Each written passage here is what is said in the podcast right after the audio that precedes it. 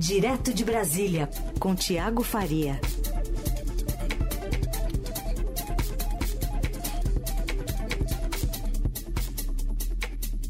Clima natalino por aí, Tiago, bom dia. Oi, Carol, bom dia, bom dia, ouvintes. Clima natalino, né? Véspera de Natal.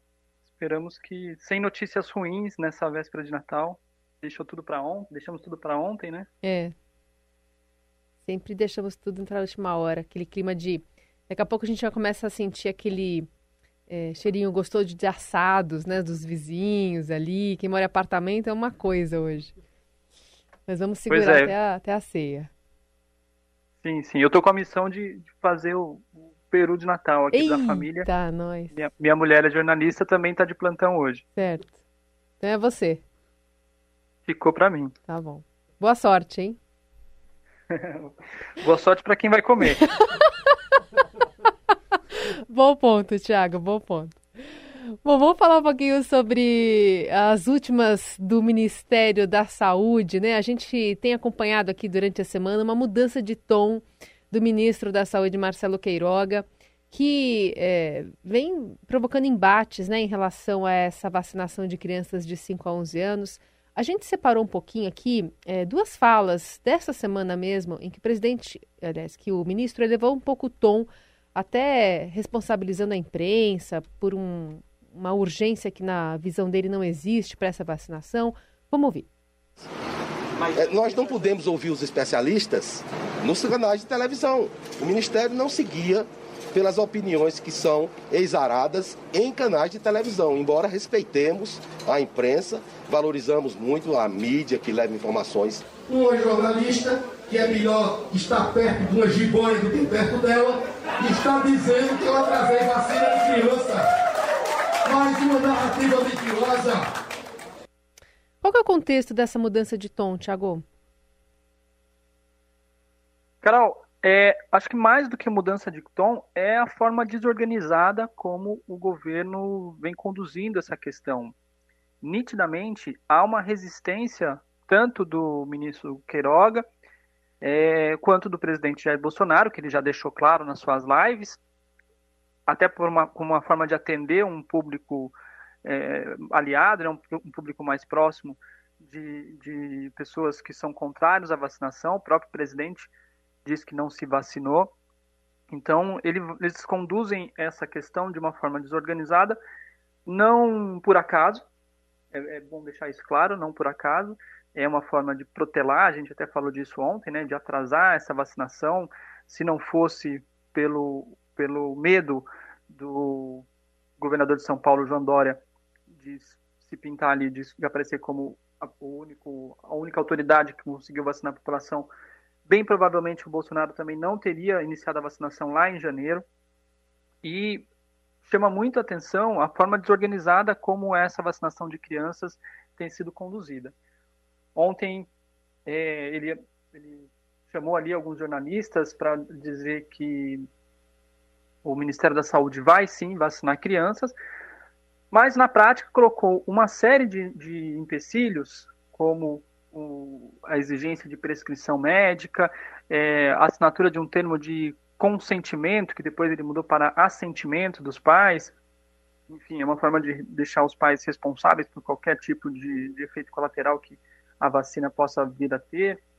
E, mas o, o, principal ponto é essa questão de, de, exigir uma prescrição médica, porque isso cria um desequilíbrio enorme na população, né? Vamos ter, a gente vai ter criança rica vacinada criança pobre sem vacina, porque para alguém conseguir uma receita médica é, no SUS vai ter que esperar meses, enquanto quem pode pagar um pediatra, uma ou tem plano de saúde, vai fazer uma consulta particular, vai conseguir essa prescrição na hora e vai poder vacinar seus filhos.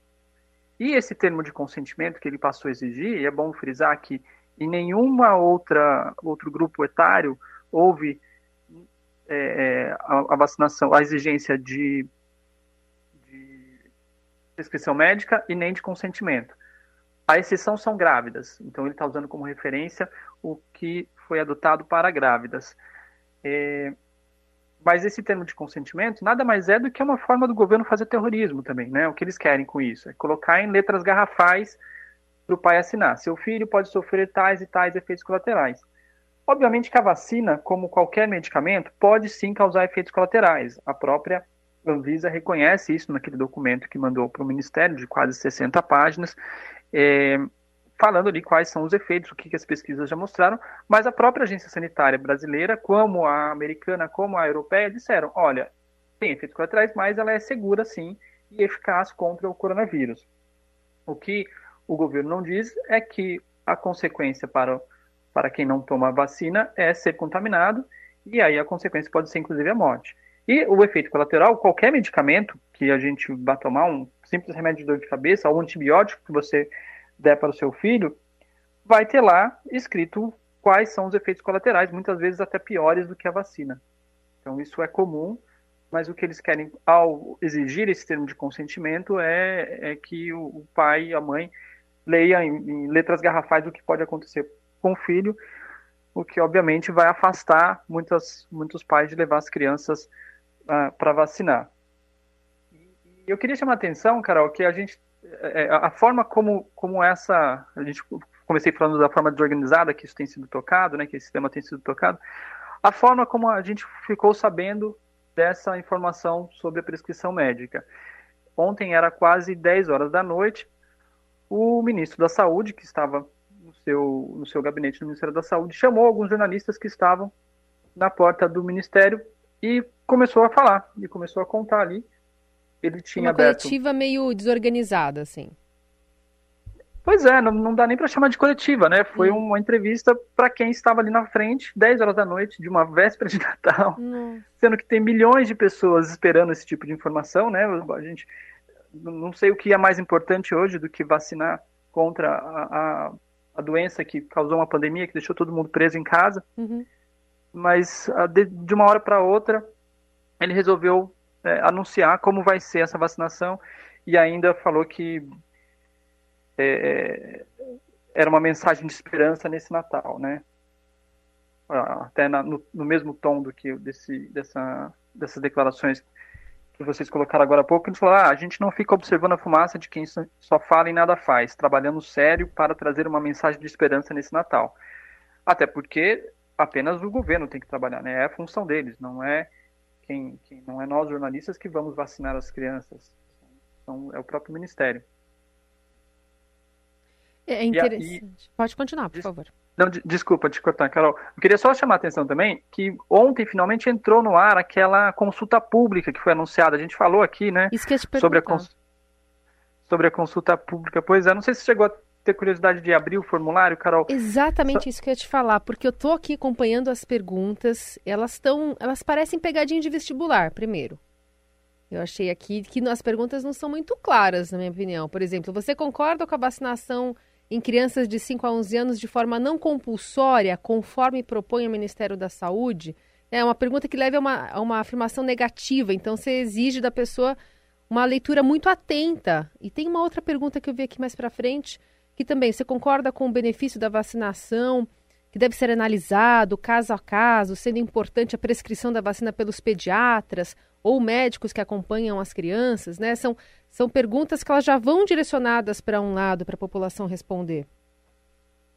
Pois é, você fica em dúvida, né? Por exemplo, essa primeira pergunta que você leu, uhum. você não sabe se você responde sim para você é a favor da vacinação ou não para vacinação não compulsória. Exato. Que eu não sou a favor da vacinação não compulsória, sou a favor da compulsória. Não, é, é dúvida, é tudo, tudo feito de uma forma para deixar, para induzir a pessoa que está respondendo. Mas o que mais me chama atenção até não é nem as perguntas, também as perguntas, mas é que a consulta pública que eles decidiram fazer para referendar uma decisão técnica da Anvisa, feita por, por pessoas ali gabaritadas, com, com conhecimento de causa, né? Hum. A própria Anvisa disse que ouviu mais de mil médicos para conseguir fazer esse relatório liberando a vacinação infantil. É, e aí o referendo que o Ministério da Saúde faz sobre o assunto é uma enquete de internet. Isso. Isso que eles colocaram no ar nada mais é do que uma enquete de internet. Ou seja, eles vão chegar lá no dia 5 e vamos supor que o resultado, como eles estão induzindo, né? O resultado de não, não para vacinação infantil.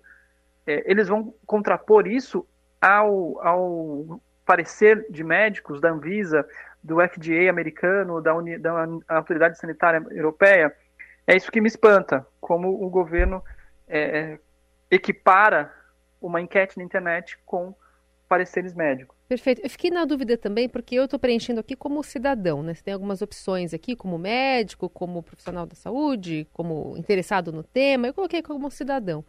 E eu não, é, não sei se, se a gente colocar ali como profissional da saúde, por exemplo, como médico, tem abre alguma outra lacuna para se preencher aqui, é, enfim, diferente das opções que você é, elencou aqui, da, da, da, enfim, das questões aqui, acho que são cinco ou seis que tem apresentado nesse formulário. Porque é isso, né? Você vai estar tá respondendo apenas o que está aqui. Qual que é a contribuição né, que se pode dar? Qual, onde eu posso anexar algum arquivo de pesquisa que foi feita, né? Não tem, né? Não, não tenho. Tem, tem um campo de comentário até com um limite de caracteres no, no, no fim. Uhum. Mas você imagina a quantidade de, de comentários que vai ter ali para alguém parar e ficar analisando todos, imagino que vai levar algum tempo. Talvez seja por isso que eles já anunciaram que dia 5 vai ter uma resposta e dá um, dois dias ali para análise disso, né? Porque se você realmente for analisar as respostas de sim ou de não, talvez seja mais fácil fazer a compilação desses dados. Agora, se for entrar na caixa de comentários e ver os argumentos que estão sendo postados sobre isso, aí fica um pouco apertado esse prazo mesmo. Pois é, não, não dá para entender. E ele se antecipou, né? Ao anunciar ontem já, Uhum. Ele ignorou a própria consulta pública que o Ministério da Saúde é, é, abriu. Exato. A gente segue aqui falando sobre os assuntos, especialmente políticos, né, desse finzinho de ano, com o Tiago Faria, coordenador de política da sucursal de Brasília do Estadão. Tiago, vamos falar um pouquinho sobre é, essas mudanças que o presidente tem promovido no Instituto do Patrimônio Histórico e Artístico Nacional para atender a interesses de aliados como uh, o do empresário Luciano Hang, que não ficaram restritas à presidência do órgão, mas ainda assim a gente teve muita gente ripada, né, uma expressão do próprio presidente, do, do cargo de presidente do IFAM, né, ou diretor. É isso, Carol. A gente é, noticiou na semana passada uma declaração que o Bolsonaro fez, ali em tom de, de galhofa até, foi uma declaração, aí é bom, bom frisar, uma declaração para empresários. Ele estava discursando um evento da Fiesp, e o que, que ele disse? Ele falou que certo dia tomou conhecimento de uma obra de uma pessoa conhecida dele, que vem a ser o Luciano Hang, empresário dono das lojas Avan, bolsonarista de carteirinha ali de primeira hora. Ele contou que o, Luciano Hang estava fazendo uma loja no Rio Grande do Sul e apareceu um pedaço de azulejo nas escavações. E aí o que ele diz para os empresários? Chegou no, no IFAM, chegou para o ministro, na verdade, né, para o ministro que a qual o IFAM está subordinado, que é o Ministério do Turismo, e ripou todo mundo do IFAM, porque o IFAM para, interditou a obra por causa dos azulejos. E aí vamos lembrar o que, que é o IFAM. Né? O IFAM é uma das instituições mais antigas do Brasil. É uma, uma autarquia federal vinculada ao Ministério do Turismo. E entre suas funções, qual, qual é a função desse órgão? É proteger e promover os bens culturais do país. Então, a, a, função dele é evitar, por exemplo, a evasão, perda de obras, é, objetos de arte, outras peças de relevância do, do país, e também preservar a, a, que as gerações futuras conheçam qual é a história do país, como nesse caso do, do azulejo que ele diz, né? Na verdade, era um, era um sítio arqueológico do, da época ainda do Império, em que houve uma pesquisa arqueológica para saber de onde eram aquelas peças, quais, quais eram as origens, quais, qual população viveu ali naquele local onde o, o Luciano Hang estava construindo sua loja. E o que o Bolsonaro fez foi dar um recado claro para os empresários, tentando conquistar talvez ali o voto. Olha, qualquer entrave burocrático que vocês tiverem, conte comigo, porque eu, esse pessoal do IFAM que está paralisando a obra para fazer pesquisa arqueológica, ripei todo mundo. E aí a gente foi fazer uma, um levantamento, Carol, o repórter Vinícius Valfré, aqui da sucursal de Brasília do Estadão, mostrando que essa ripada, né, vamos dizer assim, usando o termo que o próprio presidente usou, atingiu bem mais do que a presidente do órgão. Foram pelo menos cinco diretores do Instituto, além de um loteamento político em cargos é, específicos, em cargos-chave ali do, do, do IFAM. A gente tem, por exemplo, aqui no Distrito Federal, o superintendente é um, um indicado da deputada bolsonarista Bia Kisses. Antes de assumir o posto, é, ele era, era, dirigente do PSL local. Em Goiás, em Goiás aqui do lado, é, também é um, um, indicado de um deputado bolsonarista, o deputado Alcides Ribeiro. E o que chama atenção é que a maioria desses cargos não tem, são pessoas que não têm qualquer qualificação, qualquer é, é, preparo técnico para trabalhar no IFAM. Então, o, o, o superintendente em Goiás, por exemplo, é, é, um advogado, nunca trabalhou na, na área. O do Rio, ele é formado em relações internacionais, administrava imóveis antigos no bairro de São Cristóvão, no Rio, é ligado ao movimento monarquista. Então, são pessoas que o, o currículo não, não mostram ali atuação na área de patrimônio histórico, o que o próprio governo colocou como condição em um decreto lá de 2019, ou seja, é o governo descumprindo a própria regra que ele criou. E isso é uma, uma um exemplo de loteamento político feito pelo Bolsonaro, lembrando que ele foi eleito com a bandeira de que não lotearia a máquina pública, né? Sim. Bom, falando ainda em governo Bolsonaro, queria te ouvir aqui sobre essa paralisação que foi anunciada pelos servidores, que podem comprometer inclusive as viagens de fim de ano nos aeroportos, aduaneiras, os auditores da Receita Federal que decidiram paralisar é, nessa operação padrão uma medida de pressionar o presidente, especialmente, né, Bolsonaro, por conta do aumento que ele tem dado a uma categoria específica que é da Polícia, Polícia Federal, Polícia Rodoviária Federal, Departamento de Penitenciária, é, no orçamento de 2022. É, como é que está o clima? Assim, é, tem risco mesmo de a gente ver um, um, desdobramento mais é, danoso para o consumidor, para o passageiro que vai estar tá viajando nesse final de ano, comecinho de ano? No caso da, dos auditores da Receita, Carol, o impacto maior não é tanto para os passageiros, mas sim quem, quem está transportando cargas, né? Uhum. Quem, quem, por exemplo, estiver esperando alguma carga que dependa da aduana, então dependa da alfândega, isso pode demorar mais, de fato. É, e é interessante que o poder de pressão dessa categoria é grande, dessa categoria dos auditores. Por quê? Porque um apagão ali, um, uma paralisação no trabalho desses profissionais representa menos arrecadação de impostos pelo governo. Então, quanto menos eles trabalham, menos o governo arrecada, porque são eles que é, é, é autuam os, os, quem, os, sonegadores, os pagadores de impostos, né? Os grandes pagadores de, de impostos. Até mesmo o, os auditores que trabalham, que atuam no CARF, que é aquele Tribunal da Receita, também saíram, vão, vai paralisar julgamentos, então grandes devedores que estão com processos pendentes terão seus casos paralisados. E, e, o interessante é que as queixas contra essa, essa prioridade dada pelo governo ao reajuste dos policiais, que é o que está no pano, que é o pano de fundo de toda essa discussão, né? Por que, que os auditores estão parados? Porque no orçamento não foi incluído lá um valor para o chamado bônus de eficiência, que é um, um, um, pagamento que eles estão, uma gratificação que eles estão cobrando faz tempo, o governo já sinalizou que pagaria e vem enrolando, enrolando, enrolando. Quando eles viram que no orçamento de 2022 não vai ter dinheiro para isso, e mais do que isso, viram que parte dos recursos da Receita foram foi retirado para esse aumento aos policiais, eles se revoltaram. E essa revolta tem tomado conta de outros, outras categorias também. Ontem é, é, até mesmo juízes, a, a, Associação de Magistrados do Brasil, a AMB, soltou uma nota cobrando o presidente do Supremo, Luiz Fux, para também tomar uma atitude. E, e, outras carreiras também sinalizam que podem parar. E aí, para tentar contornar, vendo que o, caldo pode entornar para ele, né, o Bolsonaro foi ontem na live falando: olha, pode ser que a gente consiga dar aumento para todo mundo, não, não é só para policial, não é, tentou mudar o discurso. Mas a gente sabe que um aumento para todo mundo, pelo valor que ele falou ali, pelo, ele disse que vai usar o valor reservado no orçamento para aumentar para os policiais, para aumentar para todo mundo. Só que um aumento para todo mundo daria um aumento de menos de 1% para todo mundo. Sim, bem e um aumento de um, um aumento de 1% ia deixar todo mundo não, não tão feliz quanto os auditores, né? Hum. Pois é, vamos ver o que, que vai ser feito aí nessa articulação. O presidente que vai passar em Brasília, né? O Natal e depois vai para Florianópolis. Isso, ele acabou de voltar de férias, de seis dias no Guarujá. Vai passar o Natal com a Michelle.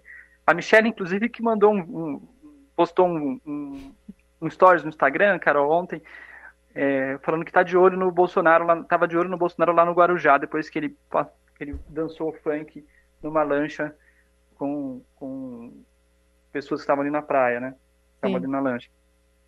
Então, no dia seguinte ele já voltou para Brasília, vai passar o Natal com a Michelle aqui em, em Brasília e no dia 27 viaja para Santa Catarina, onde deve passar o ano novo. Muito bem. Esse é o Thiago Faria dando esse panorama aqui desse finalzinho de ano também no Jornal Dourado.